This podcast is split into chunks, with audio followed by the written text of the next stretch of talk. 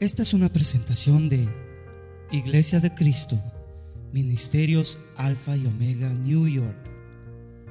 Si desea más información de este ministerio, como lugar, horario de actividades, visite nuestro sitio de internet. La dirección es ayoni.org.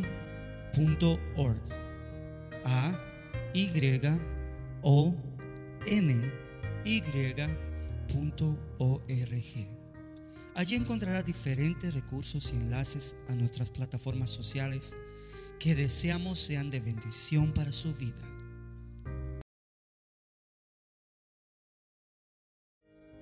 En nombre de Jesús te lo pedimos. Amén. Tome su asiento, por favor, queridos hermanos. En la lectura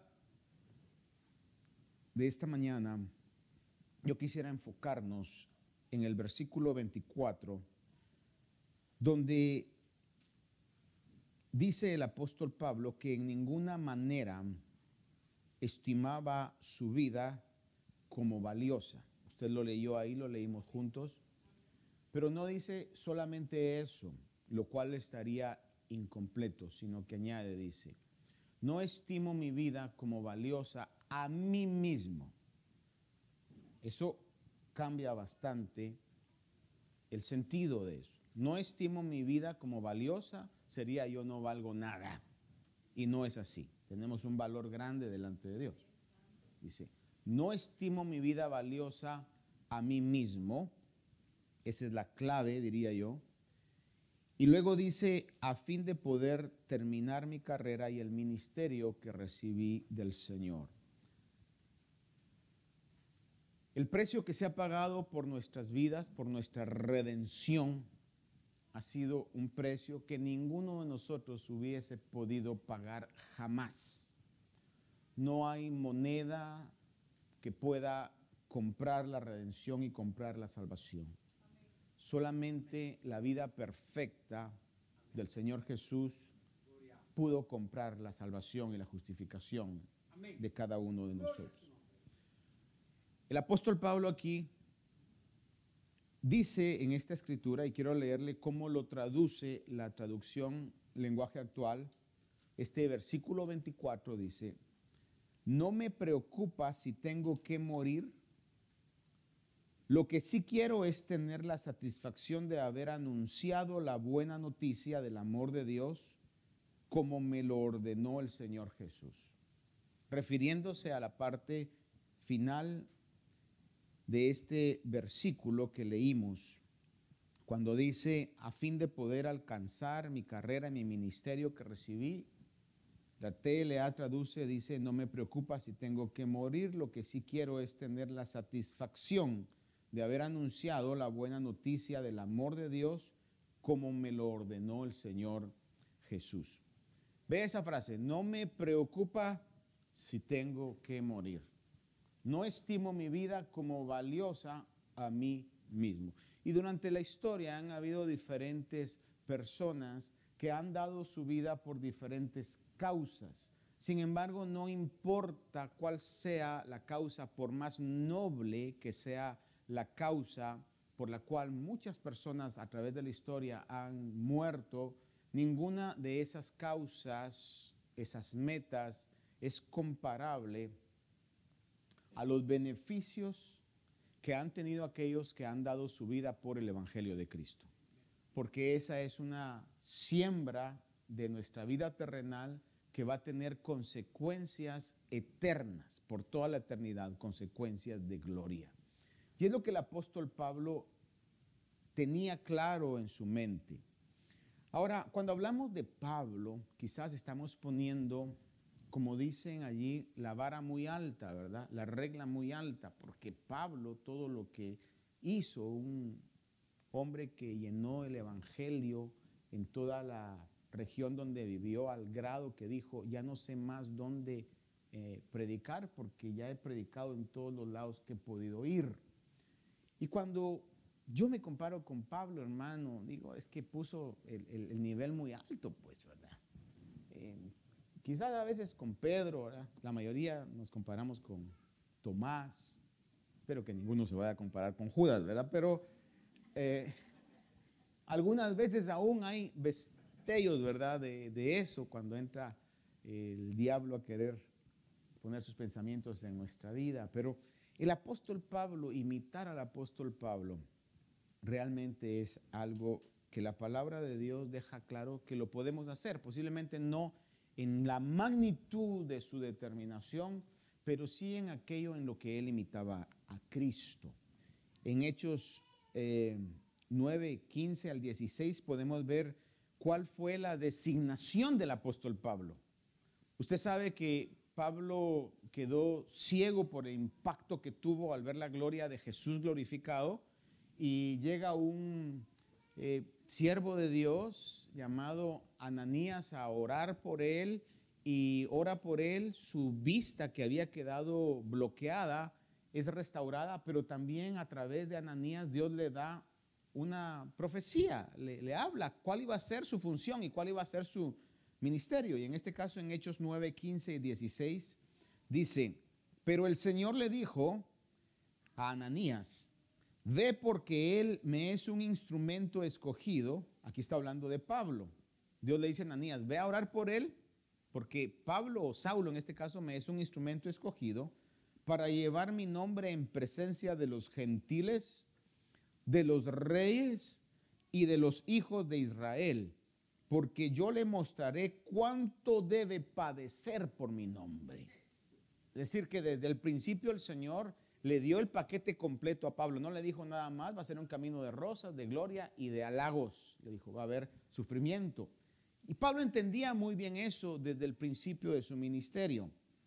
Ahora, no a todos el Señor nos ha dicho eso. Y bueno, cuando vemos la magnitud de esto, decimos gloria a Dios, ¿verdad? Humanamente o carnalmente decimos gloria a Dios, que a mí no me está diciendo, le voy a mostrar cuánto debe de padecer por mi nombre. Pero en magnitud a cada función que todos ustedes y yo tenemos, hay ciertos padecimientos que vienen con el paquete, hermanos, pero son padecimientos que van a tener recompensas, padecimientos que valen la pena padecerlos. No sufrir en balde, su vida vale mucho. Esperemos que no para nosotros mismos, pero en las manos de Dios son vasijas de, de barro con un tesoro dentro de nosotros. Y es lo que Pablo entendió y es lo que podemos imitar en esta actitud al apóstol Pablo. No vamos a querer imitar sus sufrimientos porque no tenemos la misma designación de función, de ministerio, pero él dijo en 1 Corintios 11.1, sed imitadores de mí como también yo lo soy de Cristo. Ahora, si algo Pablo hizo, porque lo dejó establecido en una de sus cartas donde dijo, yo ya he terminado mi carrera. ¿Cuántos hemos oído, hemos leído? Cuando le escribe a Timoteo, le dice, yo ya he terminado mi carrera. A mí nada más me resta llegar y recibir la corona que Dios tiene preparada. ¿De quién imitó Pablo eso? Sino del Señor Jesús. Porque el Señor Jesús en el ministerio público corto que tuvo, terminó su carrera. Vemos en Juan capítulo 19, Evangelio de San Juan capítulo 19, verso 28 al 30, le leo, dice, estando el Señor en la cruz, dice, después de esto, sabiendo Jesús que todo se había ya consumado, escuche esto, sabiendo Jesús que todo ya se había consumado, se había terminado, para que se cumpliera la escritura, dijo, tengo sed. Había allí una vasija llena de vinagre, colocaron pues una esponja empapada del vinagre con una rama de hisopo y se la acercaron a la boca. Entonces Jesús cuando hubo tomado el vinagre dijo, consumado es, terminado está, o como traducen en inglés, it is finished, it's done, todo se ha terminado. E inclinando la cabeza, entregó el Espíritu. Es decir, que Pablo al ver ese ejemplo eh, está imitando, no podemos comparar el ministerio del Señor Jesús con el ministerio de Pablo. Jesús está muy por encima de todo. Tampoco podemos comparar el ministerio de Pablo, ni siquiera con el ministerio de Pedro, aunque estarían por ahí los dos, ¿verdad? Pero yo diría el ministerio de Pablo tuvo más eh, parte de sufrimientos y fue mucho más expansivo quizás. Y de igual manera nosotros no vamos a compararnos directamente, pero sí podemos imitar lo que Pablo imitó de Jesús, lo podemos nosotros imitar en nuestra vida. ¿Y a qué me refiero?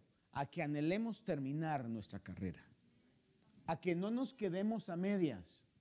Yo sé que en nuestra sangre corre esa bendita virtud de comenzar muchas cosas y no terminar nada. ¿A cuántos nos ha pasado eso en alguna oportunidad de la vida? Rara vez pasa eso, especialmente cuando comienzan los años. Ahora sí, hoy sí, este es el día. Créeme, no dudes. Y la mujer le dice a uno, no, es que no.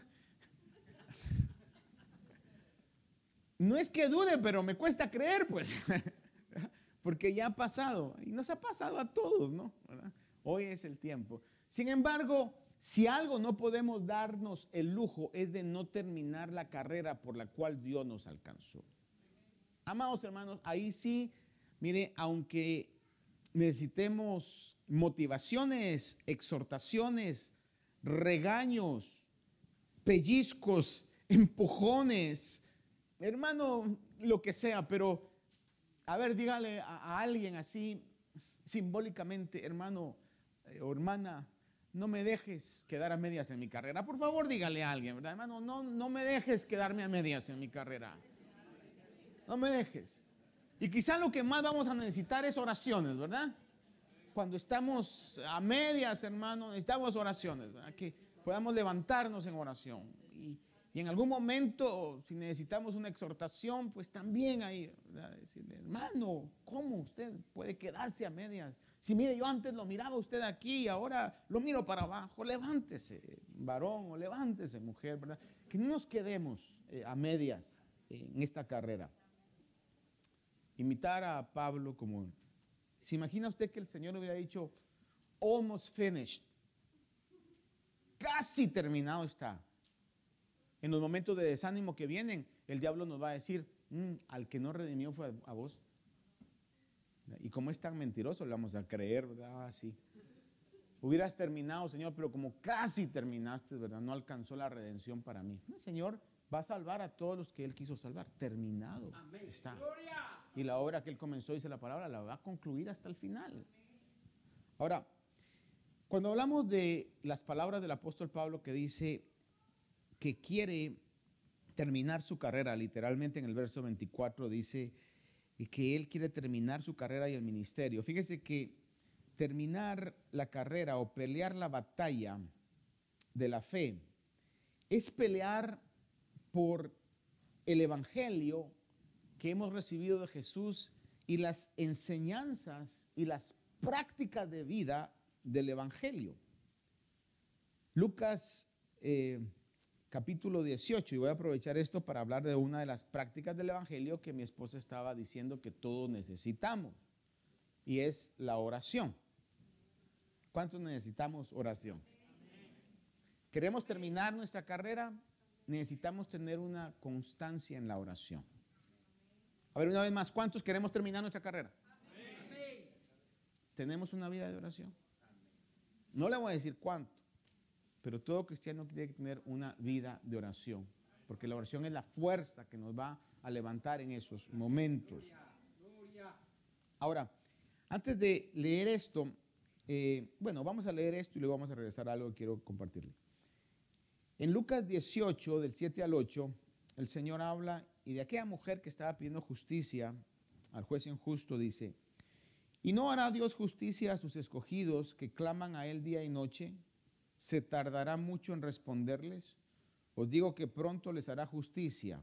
Pero mire la frase final, dice, no obstante, cuando el Hijo del Hombre venga, dice, hallará fe en la tierra. En otras palabras, ¿será que todavía la gente va a seguir creyendo y confiando en la oración? Es lo que el pasaje nos está dando a entender. Cuando el Hijo del Hombre venga, habrá gente que todavía va a estar creyendo en las prácticas de la vida cristiana, en las prácticas de adorar a Dios, de congregarse, alabar, a buscar, alabar al Señor, de, de la instrucción bíblica, pero ante todo de la oración como la fuente de nuestra fuerza. Y eso es lo que proféticamente el Señor nos está diciendo, que va a venir un ataque a que nosotros dejemos de creer en prácticas de la vida cristiana, como en el caso de la oración. Y es una batalla diaria. Y si tenemos ese combustible en nuestras vidas, hermanos, Dios nos va a levantar de cualquier circunstancia que nosotros podamos estar atravesando. Pero necesitamos llegar a la fuente que es el Señor constantemente. Ahora, la carrera cristiana, la carrera cristiana es sinónimo en la Biblia de una batalla o de la buena batalla. Le voy a repetir esto. Cuando Pablo dice, quiero terminar la carrera, es una carrera que va a tener enemigos, que va a tener obstáculos. Es una carrera que se compara con una batalla o una guerra.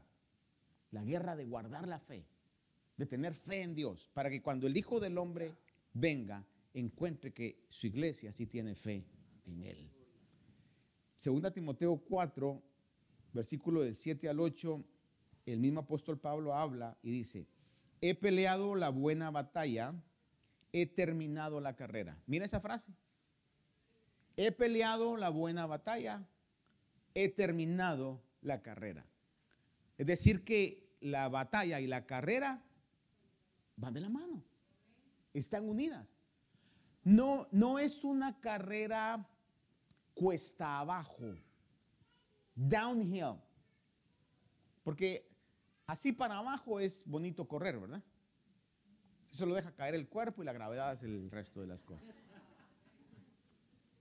Pero cuando va para arriba y hay viento, yo le he puesto esta figura porque en mis años de juventud me, me gustó y pude subir a varios volcanes de donde en Guatemala que hay muchos volcanes y, tuve la oportunidad de subir a, varios, escalando pues. No va a creer usted que alpinismo así con soga, no, caminando, ¿verdad?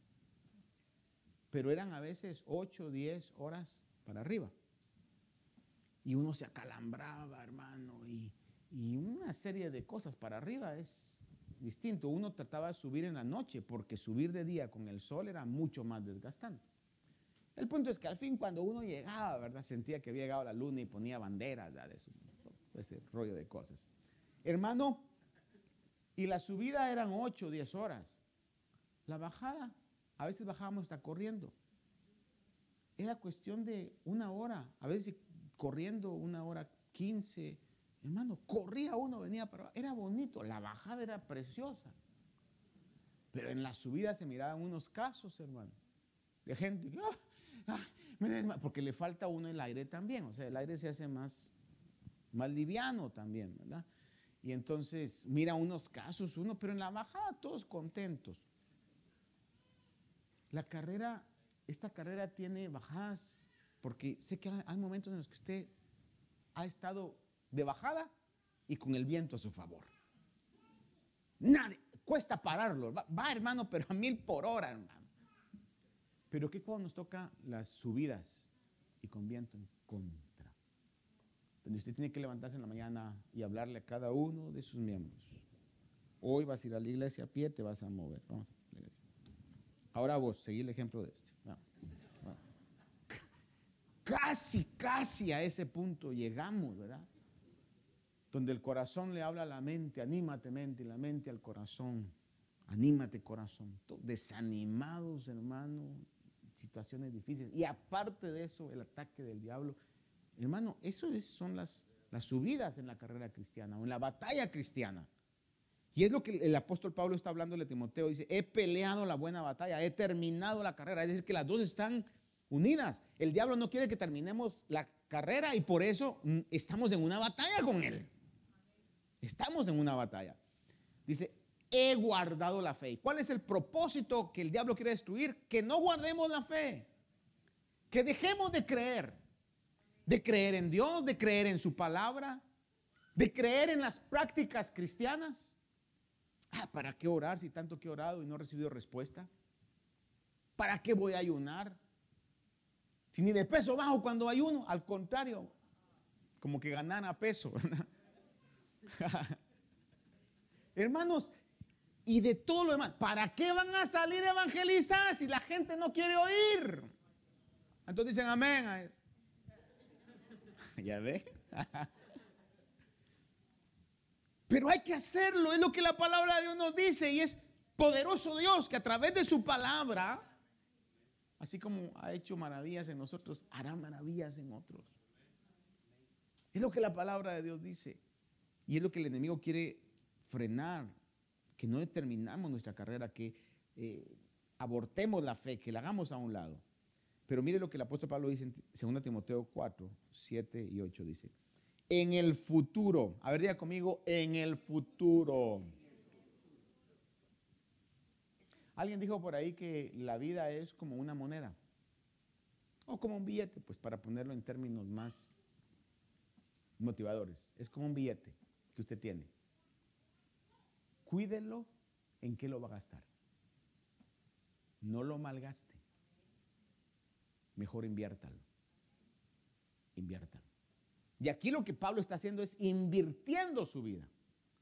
Dice aquí, en el futuro me está reservada la corona de justicia que el Señor, el juez justo, me entregará en aquel día. No ahora inmediatamente, sino en aquel día. Y no solo a mí, sino también a todos los que aman su venida. ¿Y cuántos hoy cantamos? Ven, amado, ven. ¿Cuántos lo cantamos? Yo sé que es un canto nuevo, ¿verdad? Pero lo anhelamos. Dice que la iglesia y la esposa dice, ven. Si usted ama su venida, ¿por qué amamos la venida? Hermano, es que ahí van a enjugar toda lágrima que hemos llorado, nos van a dar un gozo inefable, vamos a ver cosas que ojo no ha visto, que oído no ha oído, que no han subido al corazón de hombre. Vamos a oír de parte del Señor Bien hecho, buen siervo, en lo poco fuiste fiel, en lo mucho te pondré, entra al gozo de tu Señor. Vamos a ver unas maravillas que nunca antes la hemos visto, una dimensión, oiga esto, de placer que jamás usted ha experimentado en esta vida, la vamos a tener ahí con Cristo. Es lo que la palabra de Dios dice. Dice Pablo, en el futuro no solo a mí me espera eso, sino también a todos los que aman su venida. Y habla de guardar la fe. ¿Cuál fe? La fe que la misma palabra dice que una vez y para siempre fue entregada a los santos. Judas capítulo 1, verso 3 y 4 lo dice de esta manera, lo leo rápido, dice Judas 1, amados por el gran empeño que tenía en escribiros acerca de nuestra común salvación, he sentido la necesidad de escribiros exhortándoos a contender ardientemente por la fe que de una vez y para siempre fue entregada a los santos. Dice, pues algunos hombres se han infiltrado encubiertamente, los cuales desde mucho antes estaban marcados para esa condenación, impíos que convierten la gracia de nuestros, nuestro Dios en libertinaje y niegan a nuestro único y soberano y Señor Jesucristo. La batalla es una batalla de la fe, para que dejemos de creer esa fe que de una vez y para siempre el Señor entregó. Creo que el domingo pasado yo le acentuaba la realidad de que Dios no cambia. Dios no cambia. Su evangelio tampoco no va a cambiar. La fe que nos ha sido entregada es una vez y para siempre. Y el enemigo hoy y siempre lo ha hecho, pero hoy en una manera más fuerte, creo yo, está tratando de que a través de todos los medios y todo lo que se pueda dar alrededor nuestro, pueda haber duda sobre la veracidad de la palabra de Dios, de sus promesas, aún de la existencia de Dios, de la existencia de Cristo, etcétera, porque es una batalla de la fe que tenemos nosotros que pelear and there is no choice for that. We have to fight the good battle. We have to fight it. No hay otra opción. O la peleamos o la peleamos. Pelear la batalla es pelear contra esos principios de fe y conducta. Ahora, la batalla de la fe, ¿quiénes van a pelear la batalla de la fe? Solamente los nacidos de nuevo. Solo los salvos. Somos los únicos que vamos a estar peleando. Los demás, ¿qué la van a pelear? Si no, el, el diablo no va a atacar a aquel que no es salvo, el diablo no va a atacar a aquel que está eh, no convertido, no regenerado. Si están en su territorio, son parte de su ejército, ¿verdad? Todavía. El diablo va a pelear a aquellos o va a pelear en contra de aquellos que han sido regenerados. Eh, dice en Lucas capítulo 18, versos 7 y 8, le leo. Oh, no, ese ya lo leímos, la batalla de la fe. En primera de Juan 5, 4, 5, perdón. Primera de Juan 5, 4, 5. Dice, porque todo lo que es nacido de Dios vence al mundo. Y esta es la victoria que ha vencido al mundo, nuestra fe. ¿Y quién es el que vence al mundo? Sino el que cree que Jesús es el Hijo de Dios. Dice, todo lo que es nacido de Dios vence al mundo.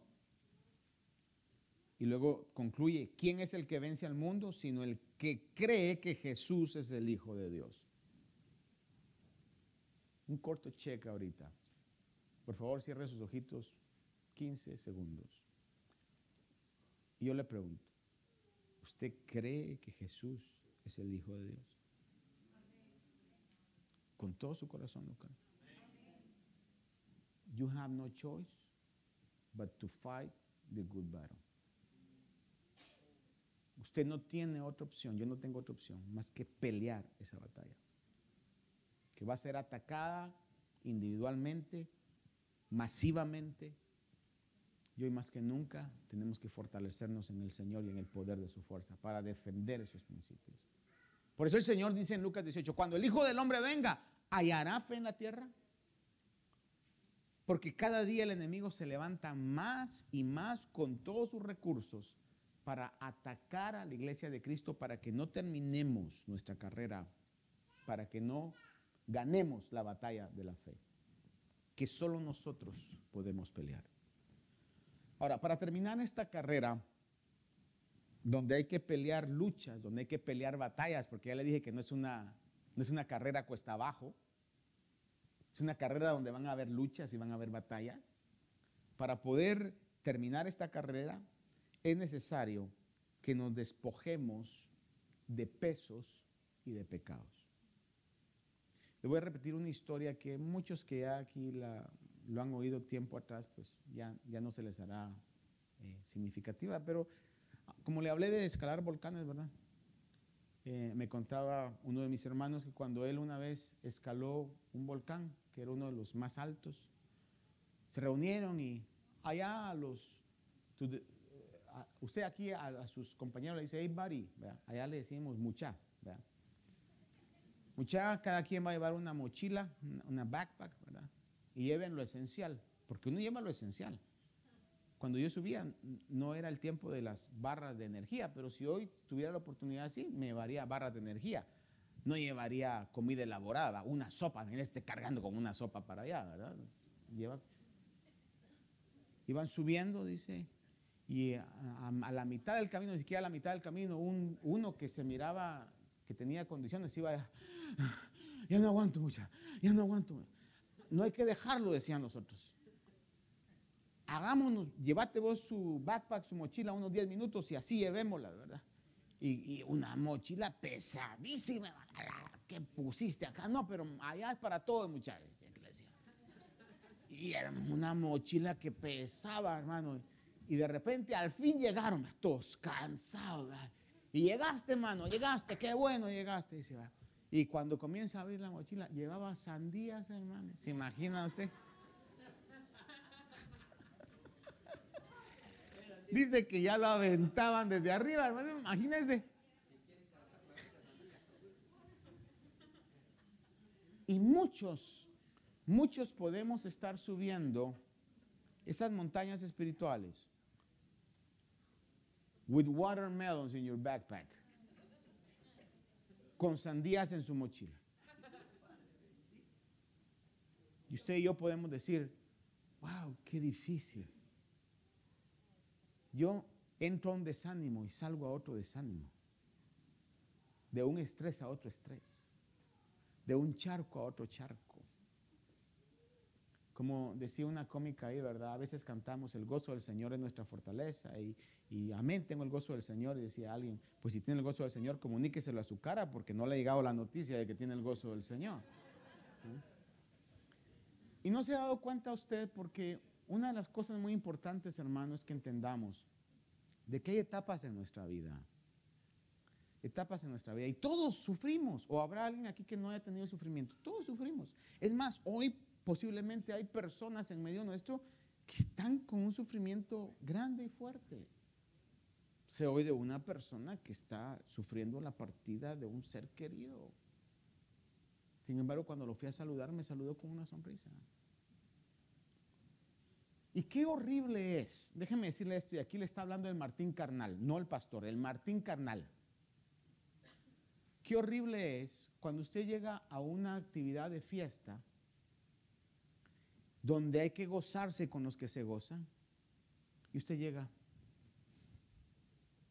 Vine solo porque si no, van a hablar que no vine. Pero si ustedes supieran lo que estoy pasando, si usted es parte de la congregación, ya nosotros en su mayoría sabemos lo que está pasando. Y créame, y aquellos que lo amamos o la amamos, en nuestra oración está su vida. Pero es el momento para que yo me sacuda y yo le hable a mi cara y diga el gozo del Señor es mi fortaleza y llegar y decir, hoy me voy a gozar con ustedes.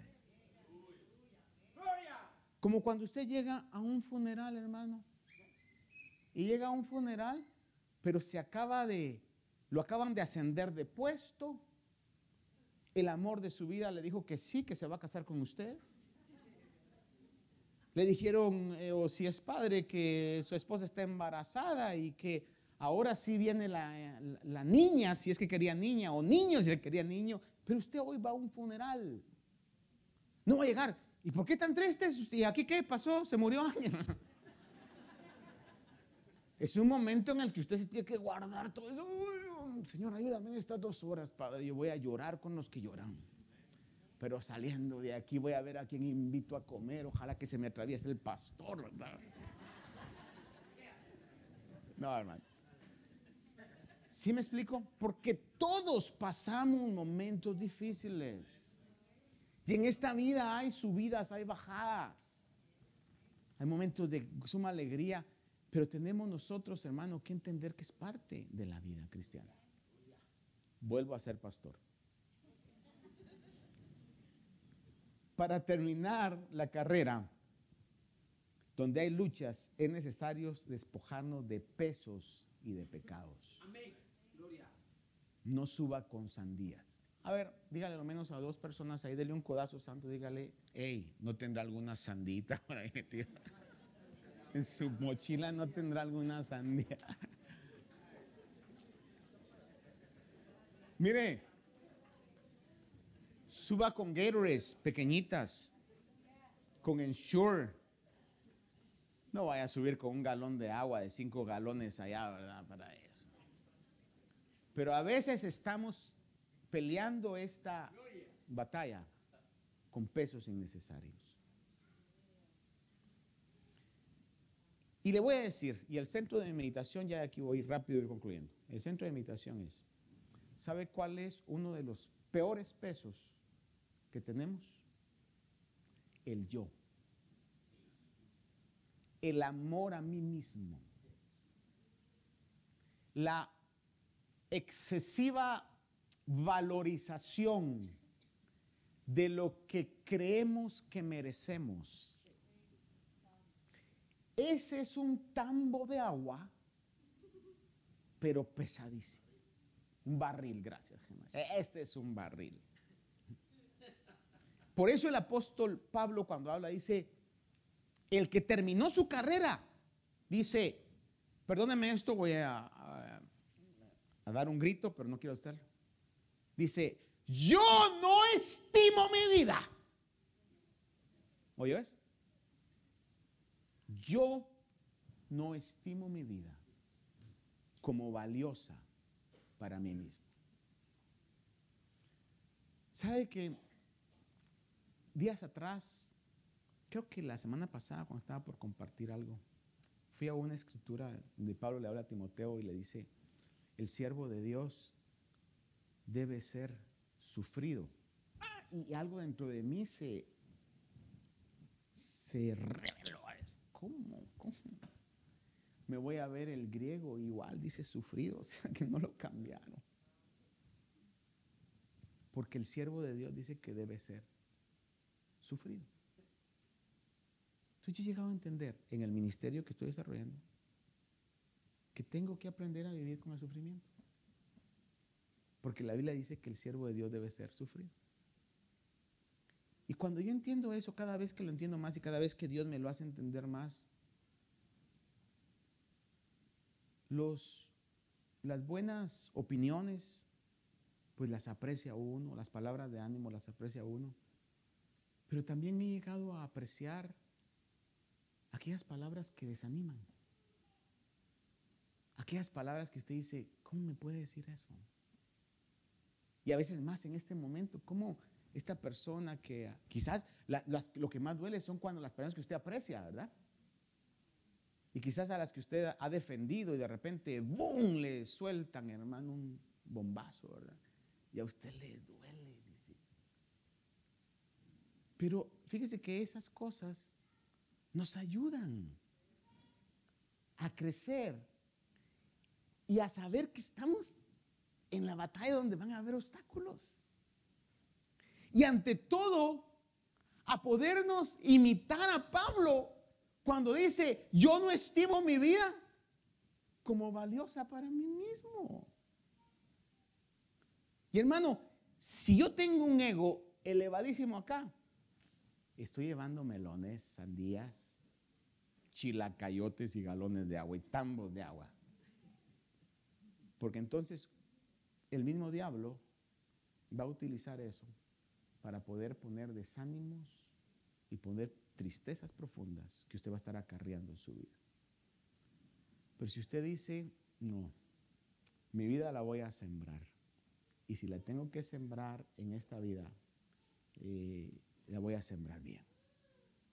Y para eso Dios me dio vida. No para que yo gane mi vida para mí mismo, sino para que la siembre en el reino de Dios. ¿Qué es lo que hace que una semilla dé vida? Bueno, antes que echarle agua, dice que la semilla cae a tierra. ¿Y qué es lo que la semilla hace en la tierra? Se muere, ¿no?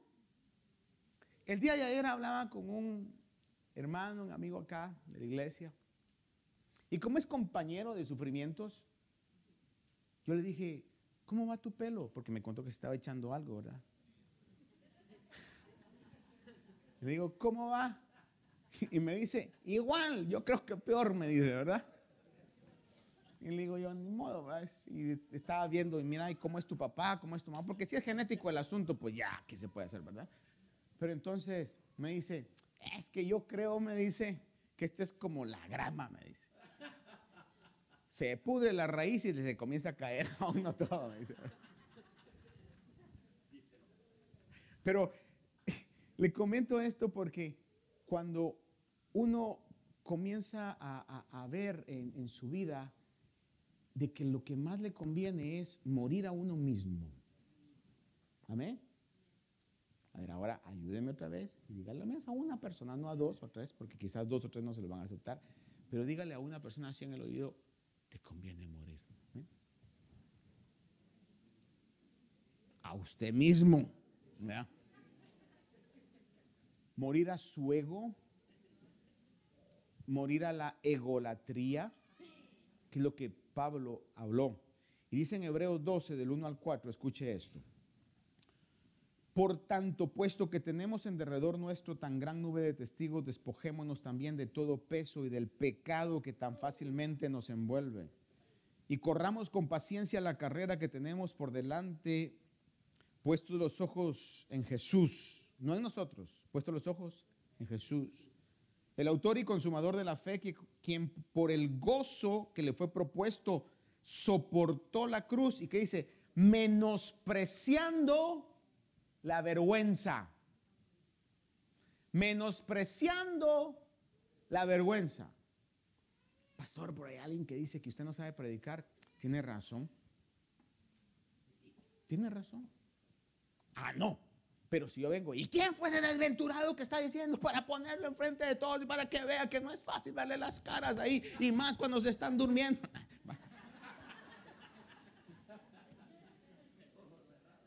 Puede que tenga razón, puede que tenga razón y le va a pedir al Señor que me dé más gracia, que me dé más sabiduría. ¿Cómo trabajamos eso? ¿Cómo hacemos para eso?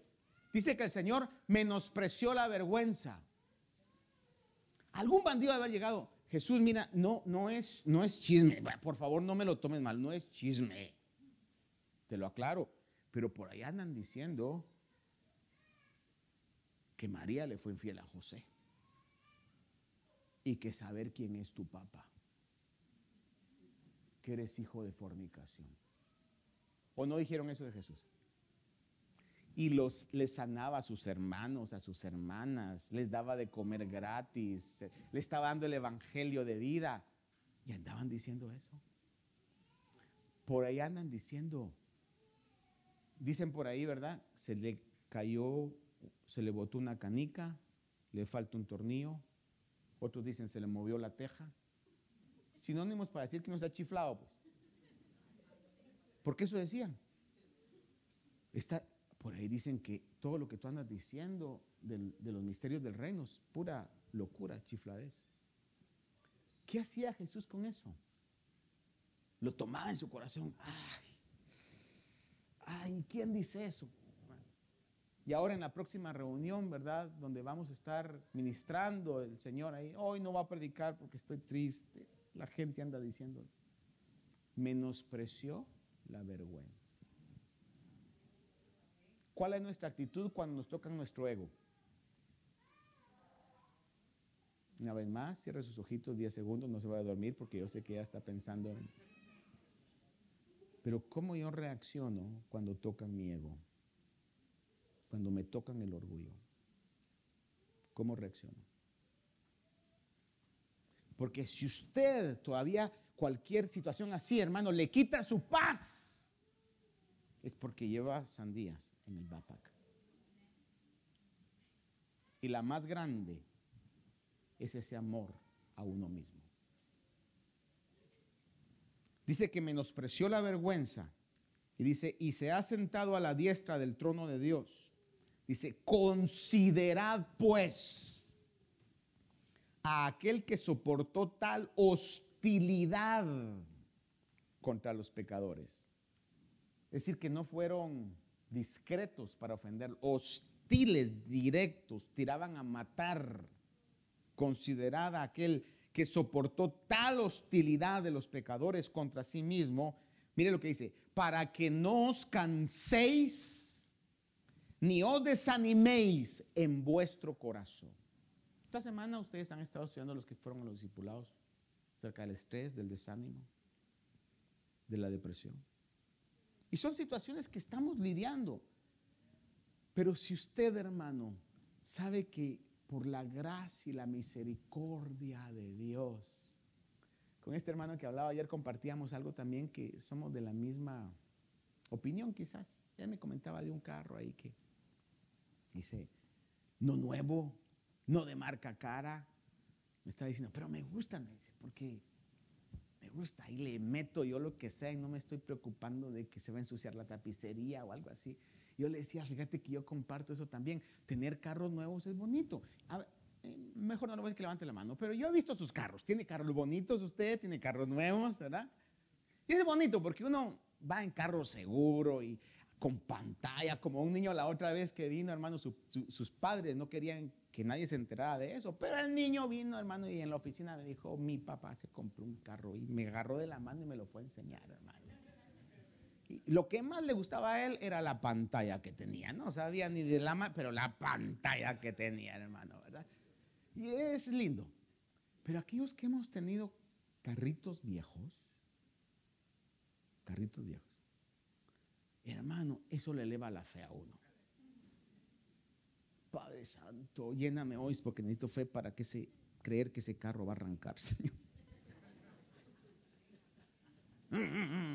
Cuando arranca usted le sacan gloria a Dios, aleluya, ¿verdad? hermano, a ver si llega. Eh, eh, Cuando comenzamos el ministerio, yo le comentaba a los hermanos, hermano, mire, a mí me, me cambiaron o cambiamos una lavadora y una secadora por un carro.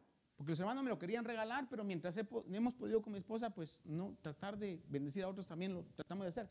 Mire, ustedes necesitan una lavadora y una secadora, nosotros no tenemos dónde ponerla, cambiamos. Me dan el carro, le damos la lavadora y la secadora. Y me dio ese carro, pero mire ese carro, ese carro era cristiano, hermano. Y le voy a decir por qué. Yo le puse una chapa en la parte de atrás que me compré en el Home Depot, ¿verdad? Porque no cerraba el baúl. Ahí andaba con el carro y, y íbamos. Mana Victoria quizás se subió en el carro ese, o no, no, era muy bajo para su categoría de que, no, sí, lo ha de haber subido, ¿verdad? En algún momento.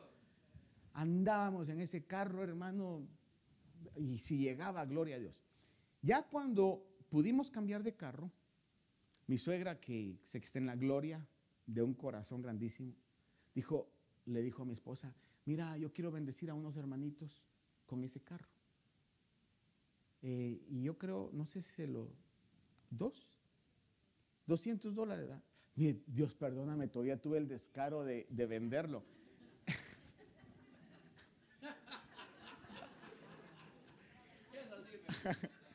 Por eso no me gusta que se siente aquí, hermano. Fue ella la que se lo vendió. Yo se lo iba a regalar. No, pero el punto es que mi suegra, mi suegra dijo, yo se lo quiero regalar a esos hermanos. Un corazón muy, muy, muy dadivoso. Vaya, pues, re- regáleselos, ¿verdad? El punto es que ese carro vino aquí al mundo y llegó a la edad que tenía para comenzar una obra y una iglesia. El carro de haber dicho, no, yo ya terminé mi carrera, yo ya no voy a seguir echando humo por algo que no me van a pagar en la eternidad. Estoy, estoy satirizando la figura, pero algo muy significativo fue, el carro corría, venía, de todo. Si por eso se lo vendimos, créanme, porque estaba bueno. Cuando vinieron, sí o no, ya está bueno. Cuando vinieron a agarrarlo, a medio camino, ¡pah! les tronó el motor. Y yo con aquella pena, hermano, ay, yo creo que, no sé, voy a mentir, yo creo que hasta se devolvió el dinero. Sí, se devolvió el dinero después, ¿verdad? Sí, aquí está el dinero de vuelta, ¿verdad? Con, e- pero con esa pena, el- la persona haber dicho, y se dice pastor y nos estaba vendiendo. Pero entendí, entendí que en la función de lo que Dios quiere hacer, va a hacer que lo que a otros no les sirve, a usted le sirva. Que lo que no va a durar a otros, a usted le dure, hermano. Que usted tenga los recursos necesarios para hacer la carrera, terminar la carrera y pelear la batalla. Y fue significativo para mí, hermano, esa situación. Porque Dios es provisor en todo para darnos lo que necesitamos. Ahora, fíjese que aquí dice que nosotros tengamos esa actitud para que no nos cansemos ni nos desanimemos. Es lo que yo quiero dejar en su corazón. No quiero ah, decirle mucho más que simplemente leerle las palabras del Señor Jesús. Lucas capítulo número 9, versículo 23 y 24, y luego el 17, 32 y 33. Lucas 9, 23 y 24. Palabras del Señor Jesús. Jesús decía, a todos, aquí nos está diciendo a nosotros también. Dice, y decía a todos, si alguno quiere venir en pos de mí, niéguese a sí mismo. Tome su cruz, ¿cuándo? Cada día. Y la cruz es sinónimo de muerte. Muera a usted cada día. Una frase que a veces tenemos en el mundo. Es que no tengo lo que merezco. Le pregunto, ¿y qué merece? Dice, tome su cruz cada día, porque el que quiera salvar su vida, la perderá. Pero el que pierda su vida, no por gusto, por causa de mí, ese la salvará. Y el 17 de Lucas 33 o 32 y 33 dice, utiliza otra vez esta frase cuando dice, el que procure preservar, preservar su vida la perderá y todo el que la pierda la conservará. No sé si usted leyó ahí. Pero ¿de quién está hablando ahí? Si usted mira conmigo el pasaje. Lucas 17, 32. El 32, ¿qué dice? Mire, acordaos de la mujer de Lot. Está hablando de una mujer que podía preservar su vida. Porque el Señor le dijo a través de un ángel, corran, salgan. Pero digo, pero no vuelvan atrás. No volteen a ver. Y Job salió y sus hijas salieron, hicieron caso a la voz de Dios, no voltearon a ver. A la voz de Lot, ¿verdad? No voltearon a ver. Pero su mujer, dice la Biblia que volteó a ver. Y estaba oyendo algo ahí que el, el voltear o el mirar hacia atrás también podía traducirse como regresó. A lo menos en el espíritu regresó. A todo lo que ella había alcanzado la posición, el estatus, el reconocimiento en Sodoma. Y la Biblia declara, y si usted tiene fe en la palabra de Dios, va a creer lo que la Biblia dice. La Biblia declara que en ese momento se cumplió la palabra de Dios y quedó como una columna de sal. Si físicamente regresó, dio un par de pasos, o el texto bíblico dice que volteó, pero al voltear su corazón se regresó a la vida antigua. Si a usted le dicen, ay, mira, ¿qué estás haciendo en tu vida en esa religión?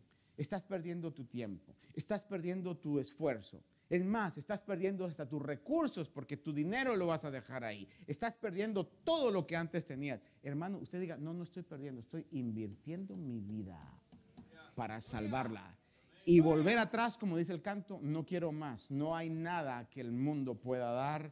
Hoy literalmente sabemos que esa es una realidad. El que pierda su vida, no porque no sea valiosa, para Dios es muy valiosa. Y viene el día cuando cada recompensa más mínima va a ser materializada en la vida de todos y cada uno de nosotros. Buen Dios y Padre, te agradezco por la oportunidad que nos das porque dice que tú lo dijiste para todos. Esperamos que esta meditación haya bendecido su vida. Si desea más información de este ministerio, como lugar, horario de actividades, visite nuestro sitio de internet. La dirección es ayoni.org. A Y O N Y Allí encontrará diferentes recursos y enlaces a nuestras plataformas sociales que deseamos sean de bendición para su vida. Bendiciones.